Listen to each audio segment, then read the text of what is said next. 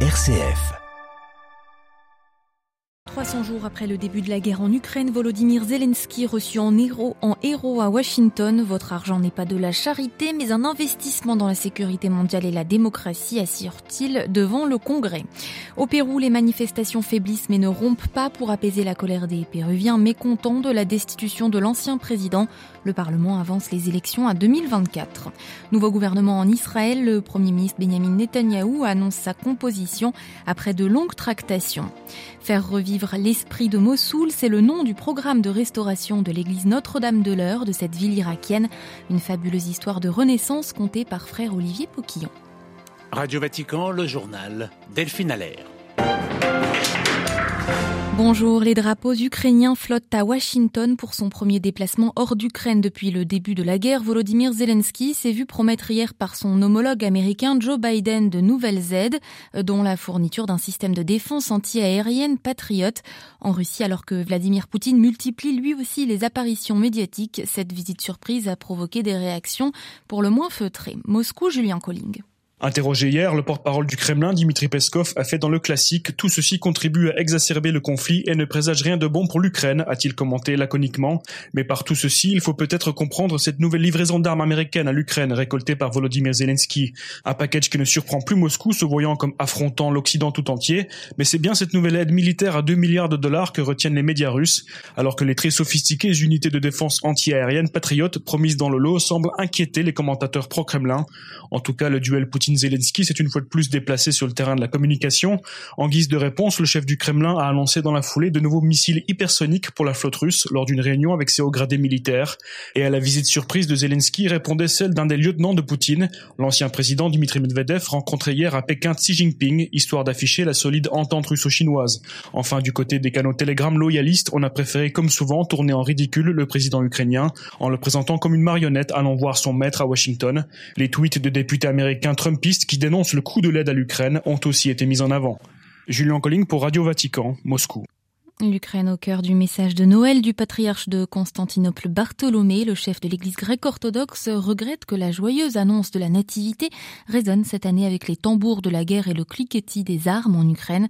Toutes les guerres sont pour nous chrétiens fratricides ainsi qu'une conséquence du mal dans le monde et du péché, rappelle-t-il. Dans le reste de l'actualité internationale, l'ONU met de côté ses divisions sur la Birmanie. Le Conseil de sécurité a adopté hier pour la première fois depuis des décennies une résolution sur la situation dans le pays. La résolution demande la fin des violences et la libération de tous les prisonniers politiques, dont l'ancienne dirigeante Aung San Suu Kyi. L'ONU n'était jamais parvenue jusqu'à présent à surmonter ses désaccords sur la Birmanie, notamment en raison des vétos russes et chinois. La crise birmane au menu d'une réunion de l'ASEAN ce jeudi à Bangkok, le ministre des Affaires étrangères de la junte birmane y est attendu. L'Association des nations de l'Asie du Sud-Est poursuit ainsi ses efforts diplomatiques pour résoudre les violences dans ce pays depuis que les militaires y ont pris le pouvoir en février 2021. La situation sanitaire chinoise toujours explosive malgré zéro nouveau mort signalé hier après un changement de méthodologie du régime communiste. L'OMS se dit très préoccupée des contaminations sur place et des euh, décès entre guillemets potentiels. Beaucoup mettent en cause l'efficacité du vaccin chinois. Conséquence, l'Allemagne va envoyer des vaccins ARN messagers à ses quelques 20 000 expatriés en Chine. Les États-Unis se disent prêts à faire la même chose. Explication à Pékin avec Stéphane Pambrin. C'est une première, l'arrivée en Chine des vaccins étrangers, en l'occurrence des Pfizer BioNTech contre le coronavirus, mais réservés aux seuls expatriés allemands pour le moment.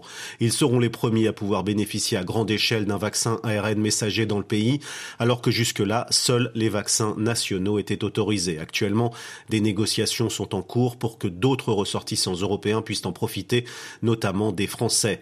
Il s'agit de centaines de millions de doses de vaccins qui ont été négociées lors de la visite du chancelier Olaf Scholz à Pékin en novembre dernier. Une livraison qui intervient alors que la Chine est frappée par une vague sans précédent de Covid depuis la levée brutale des mesures sanitaires. Le nombre de cas double chaque jour, les hôpitaux sont débordés, on manque de médicaments ici et selon certaines estimations, 60% de la population chinoise sera frappée dans les prochains mois. On parle de trois vagues successives cet hiver et de 130 variants déjà identifiés. L'OMS tire la sonnette d'alarme, elle demande des informations plus détaillées sur la situation dans le pays alors que le gouvernement chinois ne communique plus sur le nombre de malades et dans certaines provinces, les employés, même atteints du Covid, sont appelés à retourner travailler. Stéphane Pambrin à Pékin pour Radio Vatican. L'armée appelée en renfort aux îles Fidji, l'archipel du Pacifique Sud, dans l'impasse politique après des législatives la semaine dernière, redoute des troubles. Le parti au pouvoir en conteste la défaite et beaucoup craignent un nouveau coup d'État. Les Fidji en ont connu quatre ces 35 dernières années. Tentative de coup d'État déjouée en Gambie, c'est ce qu'affirme hier le gouvernement du plus petit pays du continent africain. Quatre soldats ont été arrêtés et la situation est sous contrôle à présent selon les autorités. Aucune confirmation n'a été obtenue toutefois d'autres sources que le communiqué gouvernemental. Au Pérou, le blocage d'axes routiers et les protestations continuent, même si elles semblent perdre en intensité. Les manifestants demandent toujours le départ de l'actuelle présidente, Dina Boluarte, à la tête du pays depuis 13 jours, après la destitution de l'ancien chef d'État Pedro Castillo. Les manifestants exigent aussi la dissolution du Congrès, de nouvelles élections présidentielles. Sur ce dernier point, le Parlement péruvien a finalement approuvé d'en organiser. Elles se tiendront en avril 2024, deux ans plus tôt que prévu. La correspondance régionale de Naïla de Rouanet. Pour qu'elle entre en vigueur, la réforme des élections présidentielles anticipées doit encore être validée par un nouveau vote en deuxième lecture début 2023. Mais selon les sondages, 8 Péruviens sur 10 seraient favorables à une telle mesure. Ils souhaitent en effet le départ de l'actuelle présidente Dina Boluarte qui a succédé à Pedro Castillo il y a quelques semaines. L'ancien président a été destitué par le Congrès puis arrêté, soupçonné de rébellion et conspiration. Les manifestations pour réclamer sa libération ont fortement été réprimées dans le pays une vingtaine de personnes sont mortes et des centaines d'autres blessées. Pedro Castillo se trouve actuellement en prison préventive et a reçu le soutien du président mexicain qui plus est a accordé l'asile diplomatique à la famille de Castillo. Mais le gouvernement péruvien a perçu cela comme de l'ingérence et a décidé d'expulser l'ambassadeur du Mexique au Pérou. À la crise politique interne et aux violences s'ajoute désormais une crise diplomatique entre le Pérou et le Mexique, même si ce dernier assure vouloir maintenir des relations avec Lima. À Santiago du Chili, Naïla de pour Radio Vatican. Bientôt une ambassade du Chili en Palestine, une première annoncée hier par le président chilien Gabriel Boric. C'était lors d'une cérémonie de Noël avec la communauté palestinienne du Chili, la plus importante au monde en dehors du Moyen-Orient et du monde arabe. Au Venezuela, une majorité d'opposants demande la fin du gouvernement par intérim de Juan Guaido. Quatre ans après son autoproclamation, ils estiment que les objectifs attendus n'ont pas été atteints. Ce gouvernement parallèle au régime de Nicolas Maduro avait le soutien des États-Unis mais perdu peu à peu ceux de ses voisins latino-américains récemment passés à gauche. En Israël, Benjamin Netanyahu a annoncé hier soir être en mesure de former un gouvernement. Après sa victoire aux élections de novembre et des semaines de négociations, l'ex-premier ministre retrouvera son siège début janvier. Son gouvernement fait d'une alliance avec les suprémacistes juifs et les religieux ultra-orthodoxes fait craindre des dérives. Tel Aviv, Lucas de Villepin. Il avait officiellement jusqu'à minuit pour annoncer avoir formé un gouvernement.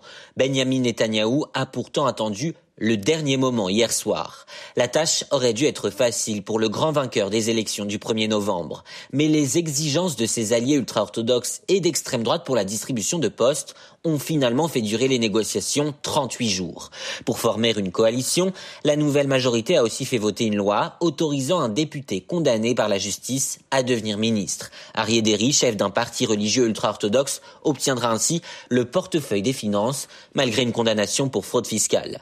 De pouvoir pour la police, moins pour les juges. Les réformes que compte adopter ce nouveau gouvernement, le plus à droite de l'histoire du pays, font déjà polémique. Des lois qui, selon la procureure générale d'Israël, menacent de faire du pays une démocratie qui en a le nom, mais plus l'essence. Lucas de Villepin à Tel Aviv pour Radio Vatican.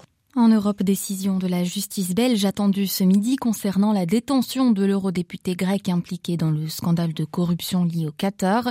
La socialiste Eva Kaili fait partie d'un quatuor de suspects incarcérés après une inculpation pour appartenance à une organisation criminelle, blanchiment d'argent et corruption. Dans l'actualité du pape François ce jeudi, une matinée de vœux, le souverain pontife prononce à 10 heures au Vatican ses traditionnels vœux à la curie romaine avant de recevoir un peu plus tard les employés du Saint Les vœux à la curie et le discours euh, très attendu du Saint-Père sont à suivre en direct avec commentaires en français sur www.vaticannews.va.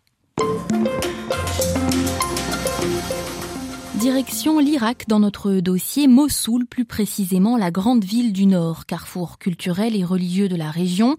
Depuis la déroute de Daesh en 2017, Mossoul se relève progressivement. La ville a accueilli le pape François lors de son voyage historique en Irak, c'était au printemps 2021. Symbole de cette renaissance, le couvent dominicain et son église Notre-Dame de l'Heure située au cœur de la vieille ville. Depuis 2019, grâce au soutien de l'UNESCO en particulier et des autorités irakiennes, cette église emblématique de la ville retrouve son lustre. Il en va de même pour la grande mosquée Al-Nouri et l'église syriaque catholique Al-Tahira de la ville. Un programme de restauration qui porte le nom de faire revivre l'esprit de Mossoul. Mais en quoi consiste-t-il? Nous avons posé la question au frère dominicain Olivier Poquillon qui vit au couvent Notre-Dame de l'Heure et supervise ce travail de renouveau.